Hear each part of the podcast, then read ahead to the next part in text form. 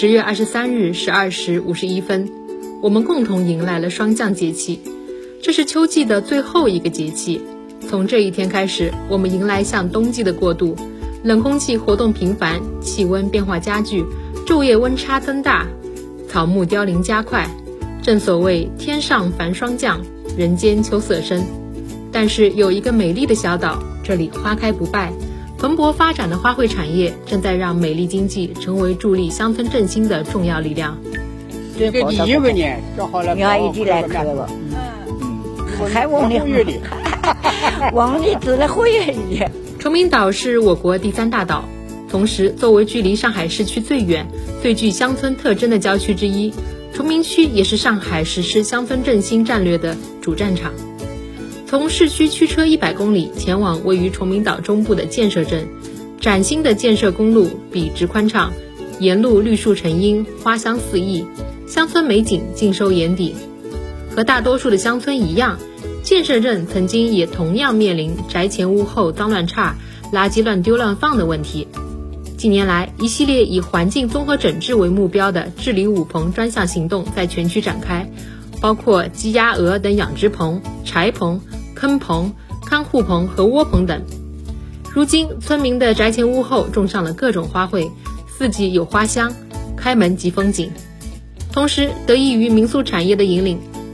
从二零一九年十一月至今，建设镇新增民宿一百三十家，形成了二百四十五家民宿产业集群，成为上海最著名的民宿小镇。我是昨天过来的，感觉环境很不错，而且东西设施都比较齐全。建设镇的变化是崇明转型发展的一个缩影，让鲜花飞入寻常百姓家，让美丽经济持续绽放。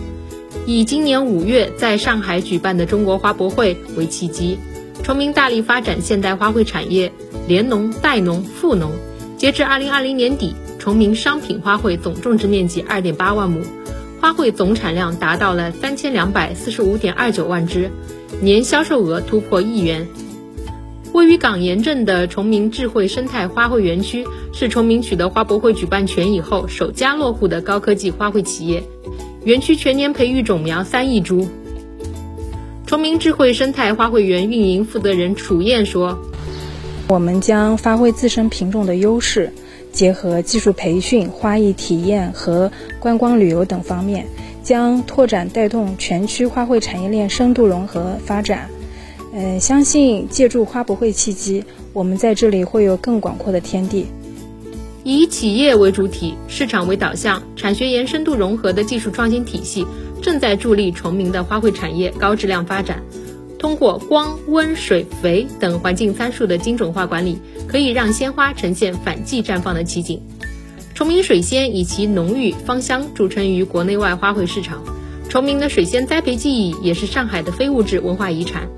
世家花香的第四代传人施豪学习借鉴荷兰的温控技术，培育出了反季节的水仙。即便是在炎炎酷暑，崇明水仙也依然能够一吐芬芳。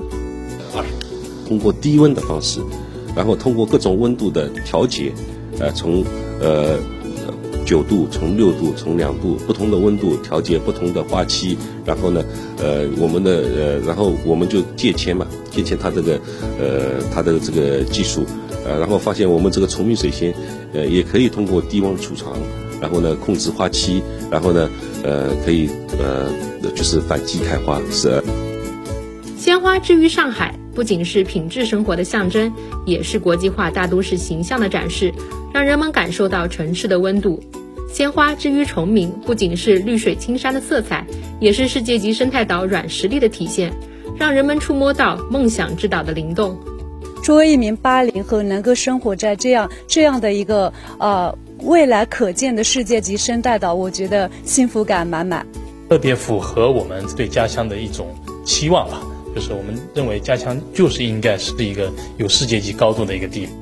以花兴业，以花美景，以花惠民，把美丽风景转化为美丽经济，